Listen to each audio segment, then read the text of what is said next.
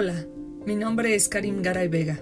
Soy profesora investigadora de la Universidad Autónoma de la Ciudad de México y hoy estoy aquí con ustedes por parte del proyecto Semilla de Papel.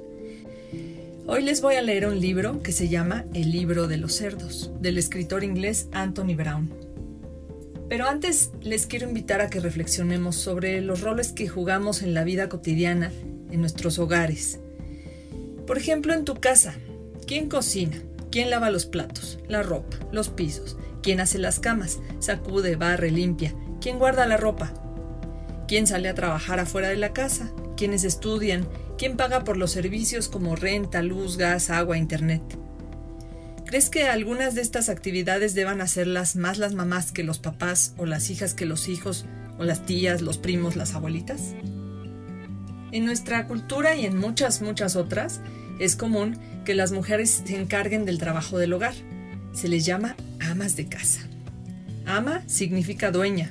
Aunque hay hombres que viven solos y se encarguen de sus casas, o bien hombres que asumen el cuidado, limpieza y funcionamiento de un hogar o familia, a ellos no se les llama amos de casa. Porque lo común es que las mujeres se encarguen y que los hombres salgan a trabajar y consigan el sustento económico. Aunque el trabajo de sacar un hogar a flote es extenuante, cansado, agotador, no es remunerado. Hasta llegamos a escuchar frases como mi mamá o mi hermana o mi esposa no hace nada, es ama de casa. Así que limpiar, cocinar, surtir, resolver, contener, administrar un hogar, con o sin hijos, ¿es no hacer nada? ¿Y cuántas mujeres conocen que además de no hacer nada, porque son amas de casa, salen a trabajar?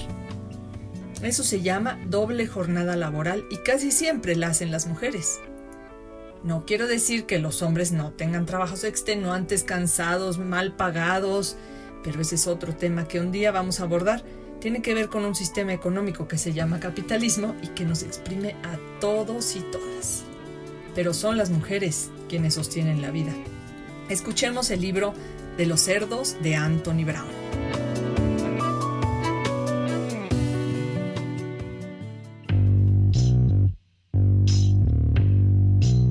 Señor de la Cerda vivía con sus dos hijos, Juan y Simón, en una casa bonita, con un bonito jardín y un bonito coche en una muy bonita cochera. En la casa estaba su esposa. Apúrate con el desayuno, querida. Le gritaba todas las mañanas antes de irse a su muy importante trabajo. Apúrate con el desayuno, mamá. Gritaban Juan y Simón antes de irse a su importantísima escuela.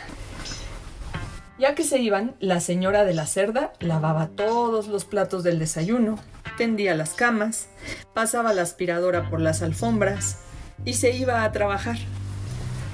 ¡Apúrate con la comida, mamá! gritaban los niños todas las tardes cuando regresaban a casa de su importantísima escuela.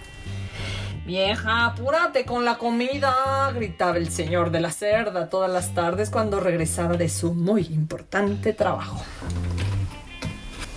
Tan pronto acababan de comer, la señora de la cerda lavaba los platos, lavaba la ropa, planchaba y guisaba de nuevo, mientras ellos veían la tele cómodamente en un sillón. Una tarde, cuando los muchachos regresaron a casa, no hubo nadie que los recibiera. ¿Dónde está mamá? preguntó el señor de la cerda cuando regresó a casa. No la encontraron por ninguna parte. Sobre la mesa encontraron un sobre. El señor de la cerda lo abrió.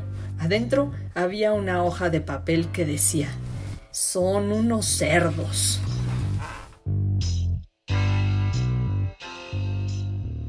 ¿Y ahora qué vamos a hacer? dijo el señor de la cerda. Tuvieron que preparar su comida. Tardaron horas y les quedó horrible. A la mañana siguiente tuvieron que prepararse su desayuno. Tardaron horas y les quedó horrible. Al día siguiente y a la noche siguiente y al otro día, la señora de la cerda tampoco estuvo en casa. El señor de la cerda, Juan y Simón trataron de arreglárselas solos. Nunca lavaron los platos, nunca lavaron su ropa, muy pronto la casa parecía un chiquero. ¿Cuándo regresa mamá? Gimotearon los niños después de otra horrorosísima comida. ¿Cómo voy a saberlo? gruñó el señor de la cerda. Los tres se fueron haciendo más y más gruñones. Una noche no hubo ya nada para cocinar. No nos queda más remedio que buscar por todas partes algunas sobras, gruñó el señor de la cerda. Y en ese preciso momento, mientras estaban arrodillados buscando sobras en el piso, entró la señora de la cerda.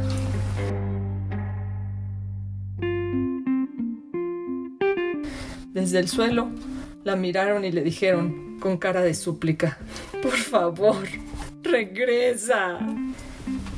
La señora de la cerda se quedó. Desde entonces el señor de la cerda lava los platos. Juan y Simón tienden sus camas. El señor de la cerda plancha. Todos ayudan a cocinar, hasta se divierten. Mamá también está feliz. Y a veces compone el coche. Fin.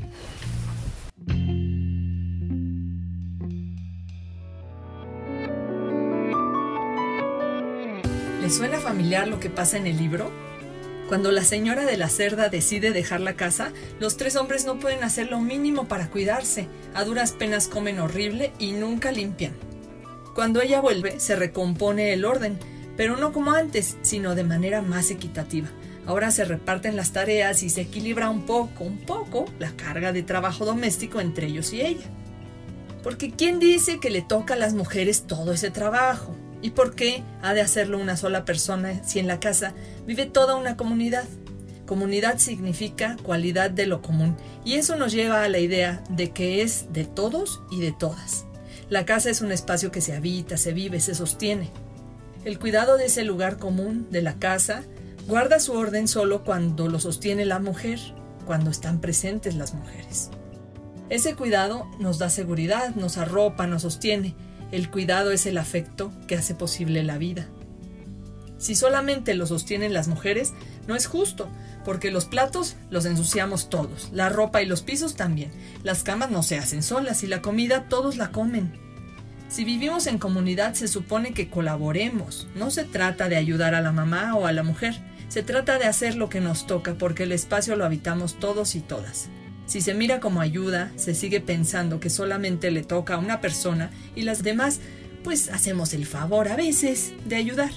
Pero colaborar es laborar juntos. Esta realidad, por supuesto que podemos transformarla.